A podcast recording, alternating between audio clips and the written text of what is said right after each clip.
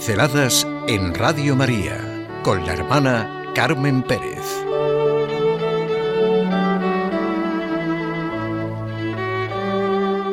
Somos hijos y herederos de Dios. Por eso pensamos en el cielo. El Hijo de Dios se hizo hombre para hacernos hijos de Dios. Pero ¿somos conscientes de lo que esto significa? Hijos y herederos. Hemos sido llamados a la vida para ir a la vida eterna. Y esto es el cielo. Inconcebible e impensable sin el amor misericordioso de Dios Padre, sin la entrega del Hijo y la fuerza del Espíritu Santo. Así de sencillo y así de inmenso. Estoy leyendo escritos esenciales de Eti Gilesum, que en medio de la persecución a los judíos se siente en brazos del amor de Dios y dice, ello supone hacer acopio de toda la energía posible, vivir la vida con Dios y en Dios y llevar a Dios por dentro. Esto es estar llena de fe y confianza, sentir que nuestro término de vida es lo que decimos en una palabra, cielo el cielo. En la era tecnológica y social en que vivimos, parece que el significado de la palabra cielo está en crisis. Para el hombre de nuestro tiempo, el cielo es el espacio en el que se mueve nuestro planeta y todo el sistema solar. Es conocida la afirmación que se le atribuye a un astronauta soviético al volver de su viaje por el cosmos. He recorrido mucho espacio y no he encontrado por ninguna parte a Dios. Claro, yo cuando voy a un museo y veo los cuadros, las esculturas, las obras de arte, pues veo la obra realizada por los artistas. Casi todos nosotros le hubiéramos dicho que en su viaje, como en cualquier viaje espacial, lo lógico es que se encuentre con las mil estrellas de la Vía Láctea, con nuevas galaxias o sistemas planetarios, es decir, con las obras del autor. Ya me dirán si cuando van al Museo del Prado, por ejemplo, se encuentran con los grandes pintores o con las obras de los grandes pintores. Y si no les resultan todos esos grandes artistas cercanos a través de su obra. Lo que es normal, lógico y racional, a mí me lo parece así, es que se hiciera el astronauta, en este caso, al menos algunas preguntas en torno al autor de lo que veía a su capacidad de ver y a la manera de ser del hombre, nuestra manera de ser, de investigar, de gozar, de sentir, de él mismo, de preguntarse, ¿de dónde saca él esa capacidad? De preguntarse así por las cosas, de la inmensidad que vería. Creo que si hubiera sido cosmonauta, hubiera saboreado aún más el espléndido Salmo 8. Señor dueño nuestro, Qué admirable es tu nombre en toda la tierra. Ensalzaste tu majestad sobre los cielos. Cuando contemplo el cielo, obra de tus dedos, la luna y las estrellas que has creado, ¿qué es el hombre para que te acuerdes de él?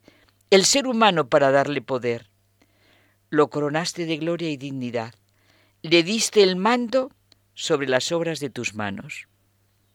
Es verdad lo que dice Juan Pablo II en el corazón de este salmo emerge una doble experiencia. Por una parte, la persona humana como aplastada por la grandiosidad de la creación.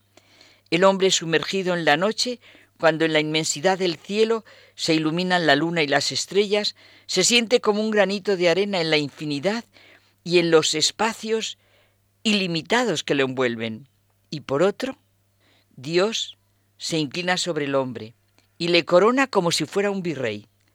Lo coronaste de gloria y dignidad. A esta criatura tan frágil le confía todo el universo. El Salmo provoca en nosotros la conciencia de nuestra responsabilidad ante la creación. Cuando rezamos Padre nuestro que estás en los cielos, es claro que pensamos en el Dios Padre, Creador y Amor, en el Dios que nos revela Jesucristo. Y entonces es más fácil pensar en el cielo, en las claras promesas de recompensa y su asombrosa naturaleza, tal como están expuestas en el Evangelio, porque el Evangelio está lleno de las promesas del Señor. Es un hecho evidente que la noción de gloria ocupa un lugar destacado en el Nuevo Testamento y en los primeros testigos cristianos. Nuestros deseos son débiles para lo que el Señor nos promete.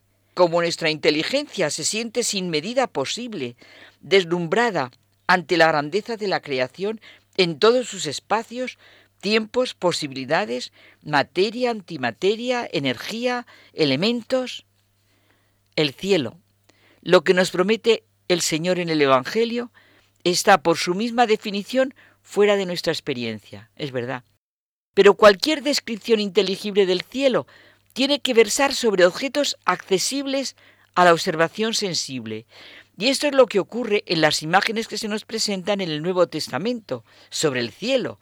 Ni ojo vio, ni el oído oyó, ni el corazón del hombre llegó a lo que Dios ha preparado para los que le aman. Bien hecho, siervo y fiel, dice la parábola del espaldarazo divino. Y pensamos en la recompensa en nuestra vida como algo no añadido a las actividades, sino en sentido estricto como su consumación. La satisfacción que el hombre experimenta como premio apropiado no se sabe hasta el momento de conseguirlo. El gozo sustituye paulatinamente al trabajo penoso. El cielo, estar con Cristo. No podemos percibirlo a primera vista, pero todo lo demás son imágenes de este estar con Cristo, ser semejantes a Él, tener la gloria, ser alimentado, homenajeado, agasajado, sentir el agrado de Dios en nosotros, unida su humanidad y su divinidad. Ya puede la historia construir sus imágenes para sentir el cielo, el estar y ser en Cristo y con Cristo, unida su humanidad y su divinidad. Somos hijos y herederos de Dios. Ven Espíritu Santo, donen tus dones espléndido.